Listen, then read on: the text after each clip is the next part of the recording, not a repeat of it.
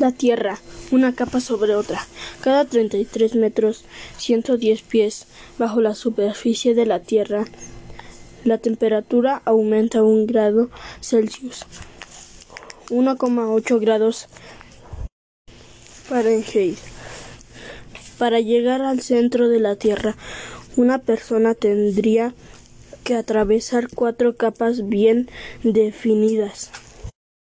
Los gases que cubren la superficie terrestre también se dividen en capas con diferentes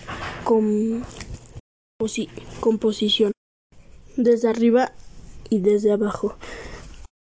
Actúan fuerzas sobre la corteza que la esculpe y la altera de manera permanente.